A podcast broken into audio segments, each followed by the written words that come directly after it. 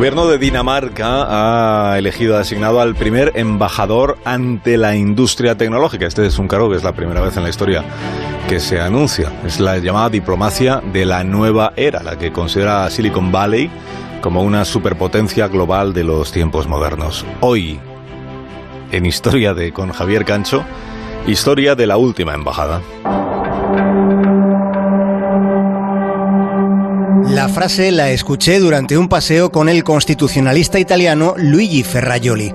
En un momento de la caminata, el jurista dijo que por primera vez en la historia de la humanidad no conocemos la identidad de los que de verdad mandan. Ferrajoli sostiene que más allá de la depresión económica, lo que está verdaderamente en crisis es la democracia constitucional. Ferrajoli es un entusiasta de las constituciones. Considera que han sido el gran logro porque aunque se las vincule con el pasado, en realidad las constituciones son sobre todo un programa de futuro que permite poner límites a los excesos del poder y garantizar a la ciudadanía sus derechos políticos y sociales.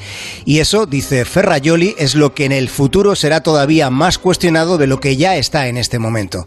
Planteaba Ferrajoli que el colapso del estado del bienestar ha convertido en vulnerables los medios de subsistencia de millones de personas. Esa realidad, decía el jurista, debería darnos mucho miedo.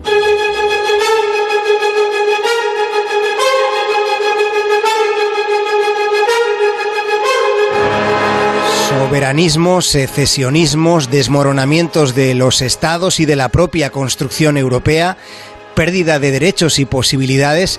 En fin, estos son algunos de los temores que podrían acrecentarse con el transcurrir de los tiempos. Ante una amenaza que no es fantasma, Ferrayoli propone un constitucionalismo supranacional respetado y respetable que sea capaz de marcar los límites no solo a los poderes públicos, sino también a las ultrapoderosas organizaciones financieras. Solo así, dice Ferrayoli a punto de cumplir 80 años, solo así, dice, habrá un futuro digno para nuestros descendientes.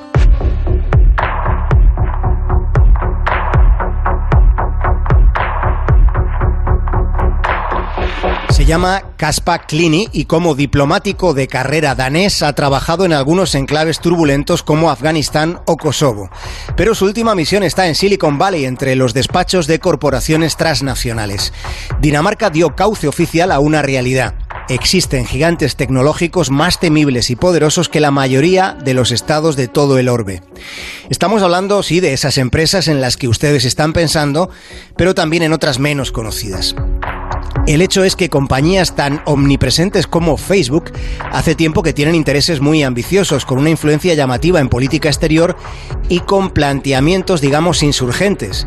Por ejemplo, ahí está la criptomoneda de Facebook, que tiene ya el apoyo de 100 grandes empresas financieras tan posicionadas como Mastercard, Visa o PayPal. Building a financial system is not the kind of thing that a company can do by itself. Decía Zuckerberg, el dueño de Facebook, que construir un sistema financiero no es el tipo de cosas que una empresa puede hacer por sí misma. Pero lo que Facebook plantea es formar parte de la banca que siempre gana.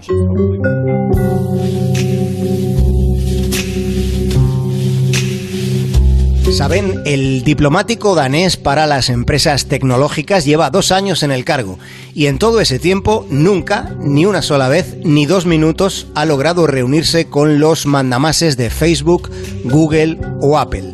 No lo ha logrado a pesar de que su oficina, su embajada, está allí. Está en Palo Alto, California. Más de uno en Onda Cero.